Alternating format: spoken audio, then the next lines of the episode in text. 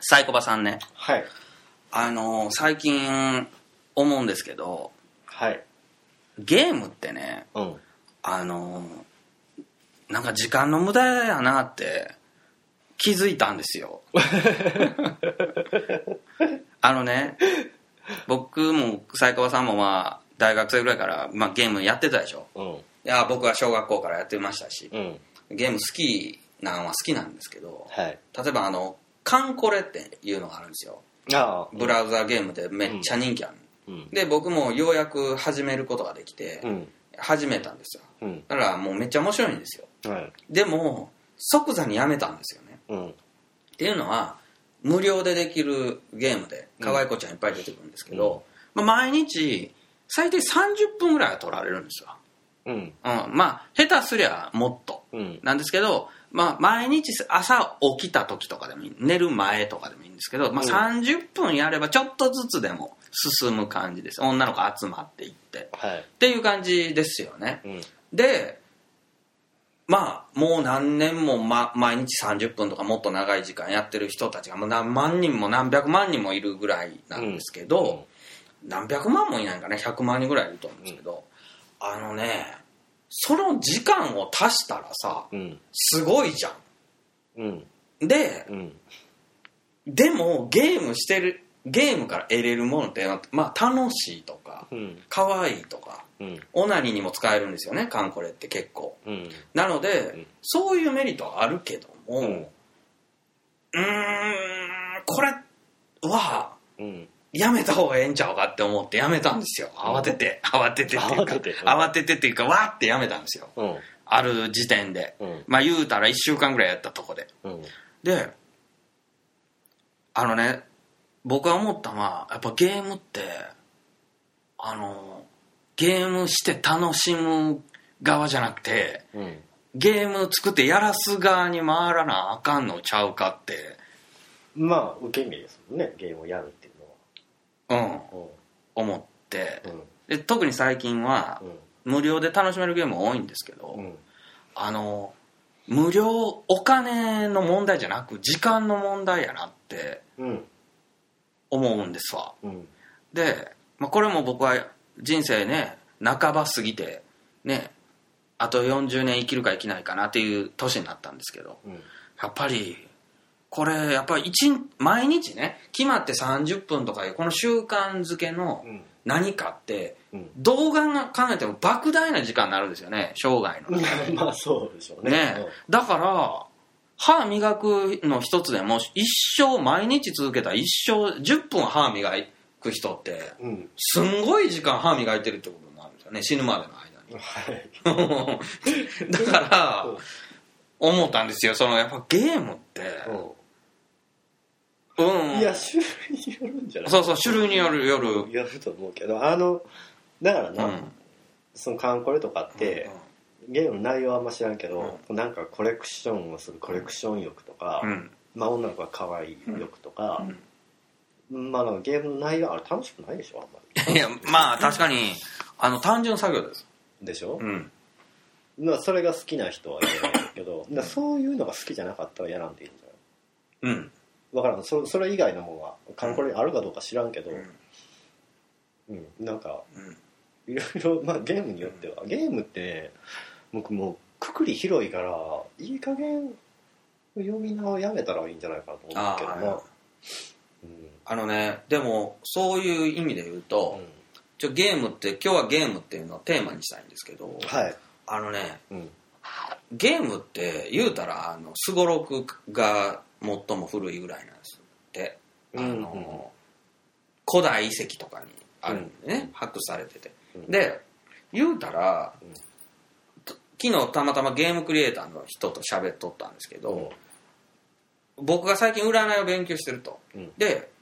そもそもゲームって元は占いから来たんですってその人が言うには。うんでその占いでサイコロ振ったりするわけでしょ、うん吉とか凶とか、うんうん、それをうんちょっとずつ発展したのがゲームやとだからゲームもさ、うん勝つか負けるかみたいなもんですから占いを複合させたもんなん、だからまあタロットがトランプになってトランプゲームになるもんねそううんだから僕はねちょっとトランプがタロットになったんかなと思ってたんですけど、うん違うらしくタロットみたいなそう占い系のもんがゲームになっていったそうですね、うんだからそう考えるとゲームっていうのはあの人類の歴史 に、まあ、切っても切れんもんじゃないですか当然まあね大昔からあってそしてなんならなくてはならないもんだし、うんでそういうとこ目こつけてるから任天堂も、うんあのファミコンやったしうんマイクロソフトだってね、うんエイジ・オブ・エンパイアとか本腰入れて作り出してね、うんやってるわけじゃないですか、うで言うとねはたと気づくのは、うやっんぱりねゲームをまあこんな言い方したら本当に失礼ですけどさせられてる人たちって、うん相当損してますよねいやこれね、ゲーム好きな人間としては言うの辛いんですけど、た例えばカンコレをうんやってる人たちの時間ってその本人のお金にはならないわけですよ全くうん少なくともね、で僕そうそう僕考えたんですよカンコレをあの使ってビジネスをすることを考えてこれもう言いますけどあの艦隊コレクションって旧日本海軍の軍艦を擬人化した女の子たちを集めるというようなゲームなんですけどすんごい流行ってるんで例えばねお日本橋とか秋葉原に、えーその艦隊決戦って店の名前まで決めたんですけどうん艦隊決戦という店を出すんですよ、うんそれは決戦の線が占いっていうんですそれでそこに女の子たちが占いをしてくれるんですけどそのあのセーラー服そして、えーこう弓道着弓道着そして、えー巫女さんの格好というのはこうカンコレのうんキャラクターたちの格好なんで、ねうん指すんですただ著作権に引っかからないようにその大砲とかはつけないんです、はいうん、で女の子たちに軍艦の名前つけるのもカンコレと一緒なんですけどこの軍艦の名前というのは旧日本海軍の船の名前なので、うんそこはカンコレとにね権利はないわけですようんでつけてもう限りなくカンコレみたいな店ができていくわけじゃないですかでしかもそこにあのブーン超級のねお札とかねうんうんエマとかね、うんとかその運が良かった雪風っていう軍艦のお守りとか、うんそういうのを作って売るっていう計画もあったって言って、うんでそういう店をあの日本橋の空き店舗でやったらどうやっていうことを考えたんですよおでこれはちょっと人件費の問題とかもあってやっぱりまあすぐにはやらないんだけどもお、まあ、このラジオ聞いてやろうと思う人はやったおあったらね、まあ、やったらよろしいかなと思うんやけどうんここで思ったのはカンコレで儲けようと思えばできるわけですわ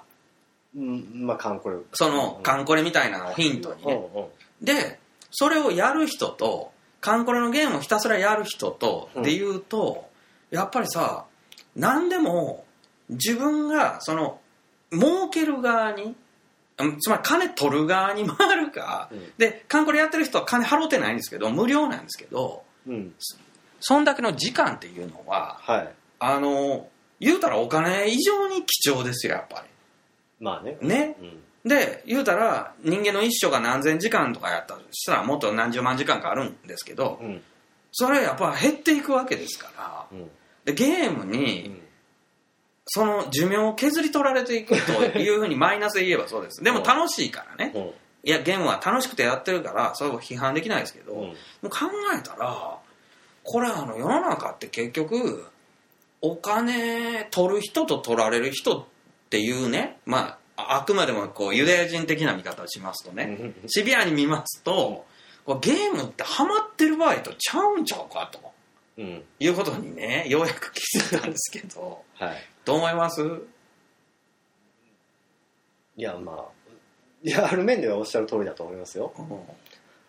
そのうん儲ける側まあ作る側と作ったものを享受する側っていうのはあるよねでも作りたい欲ってみんなあると思うんだようんだからそういうのがマインクラフトとかな、うんそういうことでしょ、でマインクラフトでお金儲けてる人ってマインクラフトのですごいもの作って動画乗っけて YouTube からお金もらうとかなるほどそういう人がいますよね、ああゲゲームをね、うんゲーム実況とかでねうんでマインクラフトとかもそうだけど向こうというか海外のゲームって最近はさプラットフォームだけゲーム会社は作ってうんあとは、まあ、ユーザーがやってとうんいう感じユーザージェネレイテッドコンテンツでこれ実は日本が一番先導してた分野なんだけどニコニコ動画とかねあはいなんか、まあ、ゲーム中継なんてニコニコ動画初でしょ、うんうんそういうのがあってだから割とプラットフォームだけ作って売ってでそれはプラットフォームの使用料を取るとでもコンテンツはユーザーが作れよみたいな流れにはあるよねでもそういうのは面白いよ、はい、参加するとっうんうんていうのは一つある夢をねあの見れるゲーム機みたいなのがねうん、うん、できたらやっぱりそのじゃあどんな夢を内容を作る方がねうん結構大変大変でそれをお前らでやってみたいになると思うよね、うん、そうすると夢の中で自分が建築家みたいになって、うんじゃああそこにあのビル建ててみたいな、まあ、想像ででみんな立つわけやな、うんうんうん、それそやからそれぐらいになったら誰でも本当に世界を想像できるうんようになるけど、うんまあ大方の人間はそこを面倒くさがってやらんっていうか、うんうん、誰かやってっていうふうにうんねなるんでしょうななるかもしれんなでもそうしたらもう小学生とかがもうすっごい金儲けしたりするのかもしれないね下手したらうんするかもねしれない、うんあこの前働くっていうテーマやったけど、うん働くっていうことで言えばさ今ゲーミフィケーションは違うなまあゲームで働くみたいなうんのがあるんよジャンル研究ジャンルみたいな、うんそれはな一つはタンパク質の折りたたみってものすごい難しくて、うんまあうまくいくとなんか新しい薬みたいな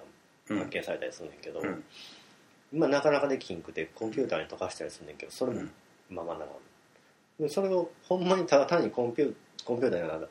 画面上でタンパク質を折りたたんで何点みたいなゲームを作ると、うん作って打ったら打ったっていうかまあただでうんばらまいたら1週間ぐらいでなんか解かれへんかったやつが解けたとかうんいう実例がうんそれ世の中にゲームとして出して出して、その難しい問題をなんか勝手にすごいユーザーにやらしたうとんユーザー気づかずやったっていうまあ気づいてる気づいてるそれはタンパク質の折りたたみやから、はいはいもう見た感じわかんねんけどまあでもそれも挑戦しようとしてやったらあできたみたいなあはいはいであみんなこの問題解いてみたいな感じでそうそうそう、はいはいでまあゲームとしても面白くできてたよ、あそうなんやほあのー俺のまあカンコレとか特にそうだけど、もうひたすらなんか単純作業うっあていごうめんなさかい おならしましたはい事務作業みたいな感じやんか、うんああいう作業的な仕事って確かにあんねやけどうん多分役所の仕事とかそうやんかうんあれインターフェースをゲームにしたらめっちゃ楽しいんちゃうかと思ったりするね役所の仕事をうんほうほうほう面白いねどういうことでカンコレってだってこっちから何かを取ってきて向こうに渡すとかそうなんでしょそんなんそんなんうん役所の仕事もそうでしょすごい似てる似てるだからそれを役所の仕事やと,、えっと何々かの何々っていう書類をうんなんとか城のなんか宝みたいなはいはい名前変えてテクテクテクテクってこう歩いてこはいうゲームみたいなのではい歩いていかしては取ってこっち持ってきて時間はかかるけいどはめっちゃ楽しいと思いああなるほど楽しいかなでもそんなん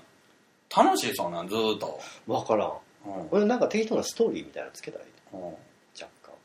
干なるほどいや俺なあの「ペルソナ4」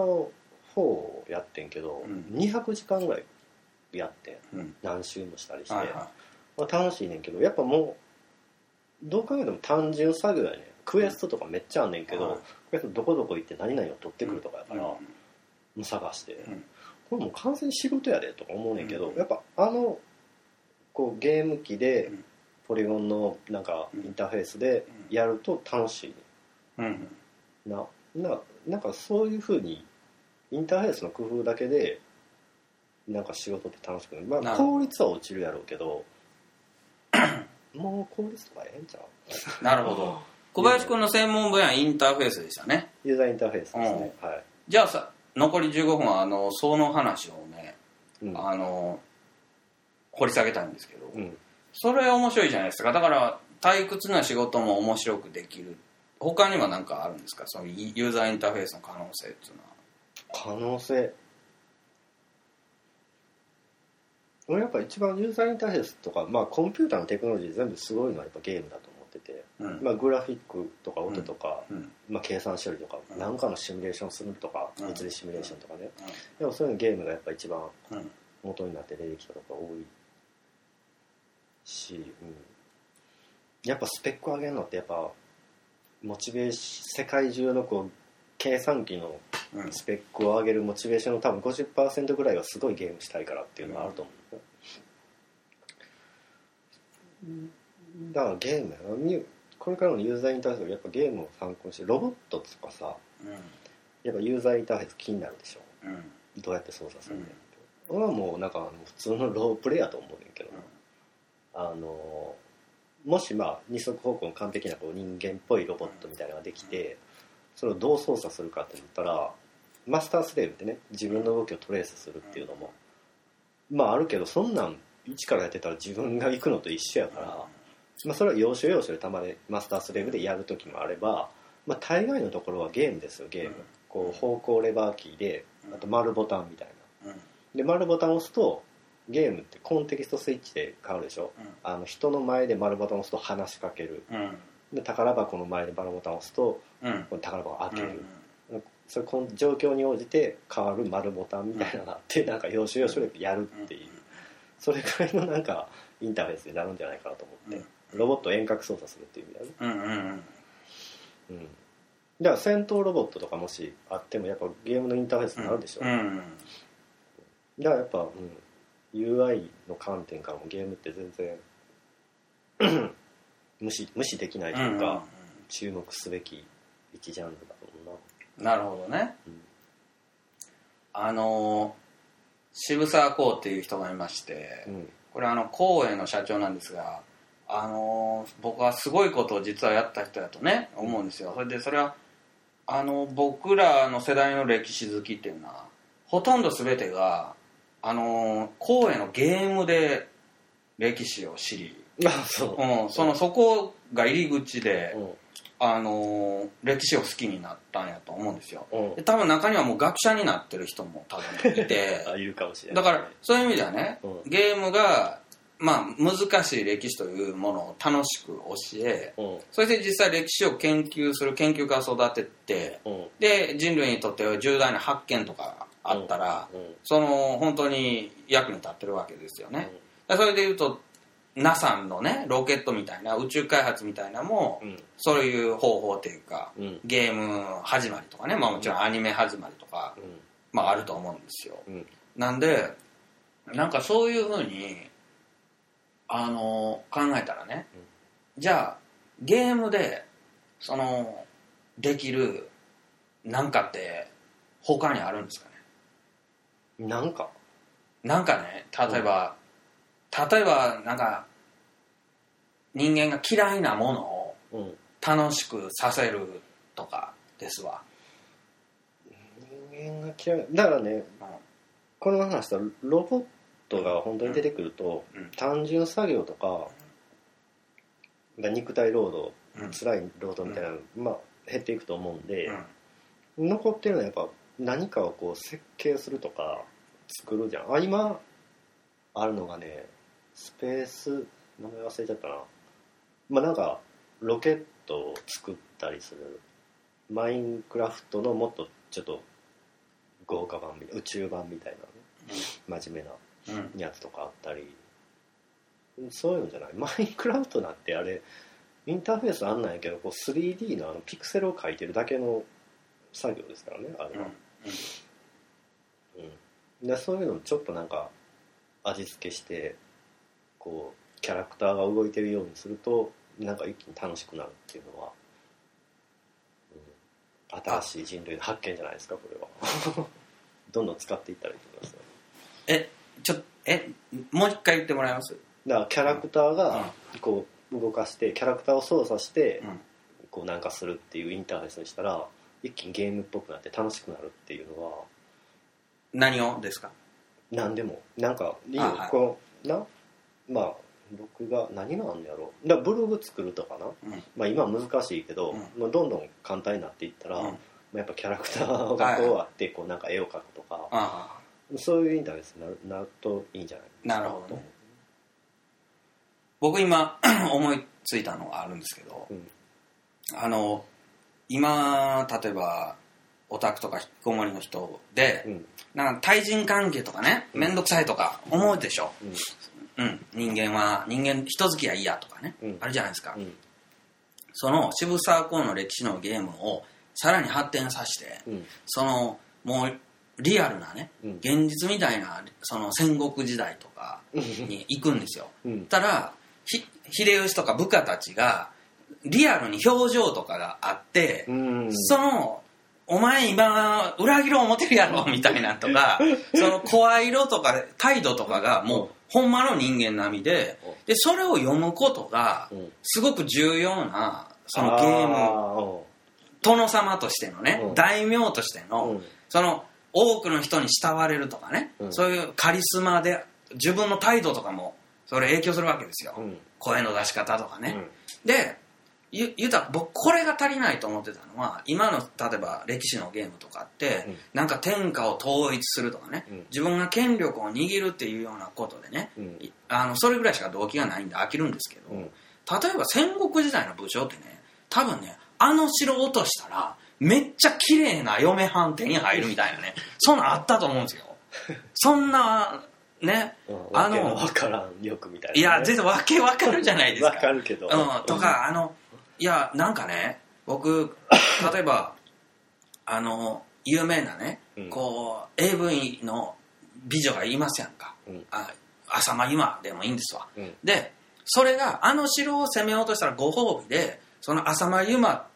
が手に入って、それはほんまリアルなセックスみたいなのが、もう体験できると。うんでもあの城を攻め落とすためには結構ごっつい城で、まあ、100人は死ぬなと部下がうんでも別に攻め落とさんでもええんですよその城、うん、別に戦略的に攻め落とさんでもええんですけど攻め落としたらその美女が手に入ると、うんうん、でもやったら死ぬなと100人は死ぬなと、うん、部下がっいてやいうねうんなんかね今のゲームってね、うんそういうのが多くて、うんクエストとかね、なんかやってもやらんでもええようなやつとか、うんあと実績ねうん多くて実績とか俺あんま気にしたことないねんけどああ実績ってトロフィーみたいなやつトロフィーあれなんなんやろ これいまだに分かれへんねんけいどやあれなんか人に自慢したりするんじゃないか自慢すんのな、うん、ほんでな面白いのがな、あのビジュアルスタジオっていう、あのそれプログラムするただのソフトウェアなんだけどな、ビジュアルスタジオにゲームみたいなさトロフィー機能をつけるプラグインみたいなはいはいはいはい。ほんでこれをやったらうん。このトロフィーがもらえますとかうあなんかめっちゃできるから やっていったらあこれだけはどうしてもできんやどうしたらいいんやろみたいん。なやってしまったりするからねやっぱそのゲームのインターフェース面白いようん。今そう、あのトロフィー機能も知らん間にプレステ3ぐらいのゲームから全部にね、ついてて、これなんなんやろ、いちいちって画面になんか字入ってうざいし、と思っとったんやけど。まあコレクション欲とあとあれはネットワークでこう人に見せるもんやな見せる。あの俺今までそんな気にしたことなかったんやけどあのゲーム WOT ワールド・オブ・タンクやってるとはいはい。その実績がさもう勲章でさうん。割とそれを見ればマジでそいつはどんどんな強さのやつか分かんねえはいはい。あそれが大事だなとか思ってきたよな、あまあ、ネットワークゲームでは大事だよなきっとそういう協力するよあうなな,、あ。な表情で思い出したけど、うんまあ、シビライゼーションも僕最近やんだけど、うん5うん。なんか 3D でな4まではなんかデフォルメされた人間みたいになってんけど、うん。 5から普通の人間みたいになって表情がすごいねんほなんかじーっと見てると、ニコニコっとしながらチッてやったりとう。うか、ん。 あ、そう。うん。そういう細かい表情みたいなのが、まあ怒ってたら怒ってるしさあれ面白いなあ、地図の上のキャラクターがですか。地図の上っていうか、まあ、相手の敵の敵国のうあれですよね AI ん。うん。そう、民族を代表して、そうそうそうそうそうそうあビザンチンのテオドラさんとかねあーすごいんですあ外交交渉するそう時そとうかそねうそうはいはい、結構面白くて、うん、まあ、外交交渉僕基本しないんですよシビライゼーション、うんもう鎖国してひたすら自国の発展に努めるっていうのは戦争に巻き込まれないのを祈りながらやるっていうのはあるんです、なんか割と外交がこうそれを見てると面白いから、あとお姉ちゃんがね何人かいるから、お姉ちゃんもねこう友好的な時はこうニコニコっとして綺麗なとか思うんだけど、ほんま切れたらもうおばはんみたいなぶっ最高な顔になるからいやそういうなんか面白さが面白さというか、だからねあの技術的に進歩すればさ、うん、そそこですよだから例えば僕そのサイドビジネスやりたいなと思ってるのはあのこれがやりたいだけっていうのがあってうんあの女の子可愛い女の子、まあ、メイドカフェみたいなのをややる場合には女の子を面接するでしょうんあのバイトのあれを出してうんで募集を出してうんえ履歴書を持ってきてもらって面接するじゃないですか、うんあれをやりたいだけっていうのをはっきり言うとそこなんですよ 楽しいじゃないですかねあー大体可愛い子が来てまあブスも来ますわ、でそれを決めるそ権限はもちろんこっちにありますし、うんその履歴書を書いてくるから大体の何歳で何々どこに住んでてみたいなデータも全部手に入るじゃないですか、でかつですよその雇うにしてもねうん雇うっていうことはお金払って使うってことですからすごいその権力が手に入るわけじゃないですかうんでだからその誰を雇うか選別する時点でもうものすごいこう権力ゲームみたいなもう神の権力みたいなものをある種狭い範囲ですけどうん手に入れることはできるわけですよだからそれを現実にやる場合にはね実際そのお金が資金がいるわけで、うんまあ大変だしリスクもあるしうんあまあ本物の人間をね前にしたらさなんかお前ブスやから雇わへんとかいうのかわいそうやなとかうん出てくると思うんですけどゲームでねああでもそういえばんなゲームはさいいよなああも今なまあアニメ好きだったらトゥーンシェーダーでもいいやトゥーンシェーダーじゃなくてもなんかもう普通に不気味の谷を超えたような女の子とか作れるしう、うん、ななんか俺キャラメイクってめっちゃ好きやねんゲームの中のうんうんなんかいろいろ作るのが、あれいいねうんなんかそんななうんキャラメイクいっぱいできるゲーム作ったらいいうんうんのにどうもなんか少ないなあれでもさ人間がそのようにさコンピューター上でもそのキャラメイクをそのランダムにうんうんやってくれてうんでそれこそその中からいろんな人を面接して雇ってうん経営シミュレーションみたいなのは面白いんじゃないあ面白いかもねえなああの僕今人相見勉強してるんですけど、うん何が面白いってうん電車乗んの面白いってしょうがないんですよ ねうんで面白い嬉しいじゃないですかいろんな顔があるって、うんうん、であ昨日も友達8人ぐらいをあもっとかな10人以上人相見させてもらったんだけど、うんあのね見るとさ改めて人間の顔って魅力的なんだよねうんで人相見をすると不思議なもんでねその人を見た人が結構好きになるうんおあのとちょっと普通の会話の距離で見てた時にはねうんなんか貧相なやつやなと思ってたらね、よう見たらねいいとこあるんですよだから顔って、うんでそう考えるとすごくそのこっちもその人を好きになったんですけど、うん相手もこう人相見をすると何が面白いってねものすごく距離近くなるんですよその親密な相手と、うんで特に異性とかに対する力すごくて、うん例えば人相見させてもらえるって言ったらもう大喜びするんですよね女性は大抵、でもうこう手相でもそうだと思うんですけどうんうんでしかも人相でも手相でも占いみたいなんてもう順序があるからじゃあ生え際見してもらいます眉毛なかなかいいですねって言って何の会話が途絶えないんですよねうんなのであの言うたら綺麗な子とお話しするのとかもめちゃくちゃ楽で、うんうん、でかつですね、まあ、いろんなとこにあのなんていうんですかね美味しいポイントっていうのが、まあ、あるんですようんいや例えばですよあのビビらそうと思えばいくらでもビビらせられるんですようーんちょっとはねえ、またにしましょうみたいに言うたらね、もう、もう、向こうめっちゃ食いつくわけですよ。うんその、え、な、何か悪いことあるんですかみたいな、正直に言ってくださいよ、みたいな。いやいや、別にそんなないんですけど、って言うて逃げようとすればするほど食いついてくるんですよね。だから、あ、こうやって、だから人を騙す人も当然いるやろうけども、あの、コミュニケーションって意外とちょろいんやって、わかあそうです分かってくるきうんきたらね人相見とかもめっちゃ面白いなって今ハマったんだけどそういう意味で言うとさうん戦国時代の武将も絶対顔とか見てるんですよその、まあものすごい危ないやつとかおるからあのだってやっぱなもうカバール的な考え方になるけど、人の顔を見るうんうん識別するっうて、んこう学習で得るんじゃないじゃはいはいはいんもうほとんど生まれたとこから固定機能としてうん、人間備わってるから、うんやっぱでかいようん、そうそうだから危険な層っていうのねうんまあもちろんあってうんななんか人を殺すとかねうんなんかもうその犯罪者の層っていうのはうんあるんですよねうんで多分それ皆さん本能的に分かってると思うんで、あの危ない目つきの人っていうのはやっぱ人相学的にあるんですわ、うんうんでそれをだから生身の社会でやるとねストレスになるというのはあると思うんですよ、うん今会社に行ったらしんどいとかね、うん自分が逆に、まあ、見られるからねう、んであのゲームでさ、うんそういう本当に信長の野望でなんか部下たちとのそのこう会議の時のあの雰囲気とか ねうんねえああいうのね体験できたらね面白いと思うな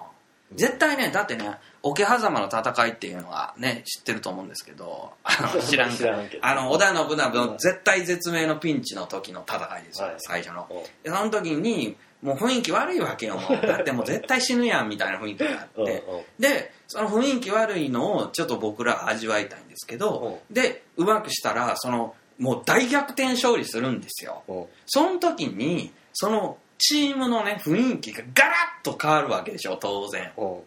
で言うたらちょっとそんな言い過ぎやろうっていうぐらいもう持ち上げてくる部下もうんおるし、うんそうやってなんか一回戦争に勝ったらよ、うんもうイケイケどんどんみたいなものすごい雰囲気良くなると思うんですよね、ででも一回こけたらもう突然ガクーンってなって、でもみんな逃げるやつとかね、うん裏切るやつまで出てきてもうどうしようどうしようみたいになるって、うんこれ多分戦国時代のリアルだと思うし、うんまあ、今の社会にもつながるもんやと思うんですけど、そういうのって、うんうんそのゲームとしてちょっと子供の時代に経験できるって結構いいんちゃうか